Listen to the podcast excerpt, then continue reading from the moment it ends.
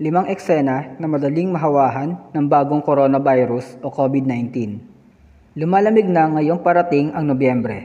Kamakailan ay nasaksihan ng Japan ang pangatlong bugso ng impeksyon sa COVID-19 na may higit sa isang libong mga bagong kaso araw-araw. Kailan tayo madaling kapitan ng impeksyon?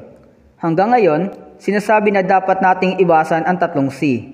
Closed spaces with poor ventilation. Nasa isang lugar kung saan ang hangin ay hindi nagbabago. Crowded places. Kung saan maraming tao ang nagtitipon. Close contact settings. Magkakalapit na mga tao at nag-uusap sa di kalayuan. Ang mga eksperto sa Japan ay pinag-aralan ang mga halimbawa ng may mga impeksyon sa ngayon at ipinakita ang limang sitwasyon na kung paano mas madaling mahawahan ng impeksyon. Una, isang tagpo ng pagkain habang umiinom ng alak.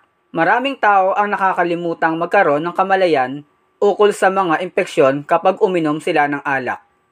Pangalawa, isang eksena kung saan ang isang malaking bilang ng mga tao ay nagtitipon at kumakain sa mahabang oras.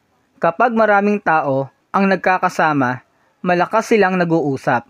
Ang pagkain ay nagdaragdag ng laway at nagiging madali ang pagtalsik mula sa labi. Pangatlo, pakikipag-usap sa iba nang hindi nagsusuot na maskara. Mayroong isang pagkakataon na mahawahan sa pamamagitan ng mga talsik mula sa paghinga na binubuo ng laway o uhog na nagmumula sa mga bibig o ilong ng ibang tao kapag nakikipag-usap ka sa kanila nang hindi nagsusuot ng maskara. Pang-apat, sitwasyon ng pamumuhay na may kasamang iba. Maraming tao ang nakakalimutang mag-ingat sa mga lugar na kanilang tinitirhan at tinutuluyan sa kanilang pang-araw-araw na buhay. Sa partikular, maraming mga kaso ng impeksyon sa maliliit na lugar kung saan maraming tao ang nakatira na magkasama o sa mga lugar kung saan maraming tao ang nakatira tulad ng mga dormitoryo ng mga mag-aaral. Panglima, sitwasyon kapag ikaw ay nagpapahinga. Kung ang isang tao ay nahawahan sa isang silid pahingahan, lugar ng paninigarilyo, o pagpapalit ng damit, maaari silang mapalapit sa ibang mga tao at makapanghawa.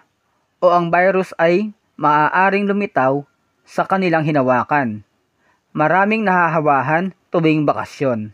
Maraming tao ang walang mga sintomas kapag nahawahan ng bagong coronavirus. Para sa bagong coronavirus, mag-ingat na huwag mahawahan ang iyong sarili o mahawahan ang iba.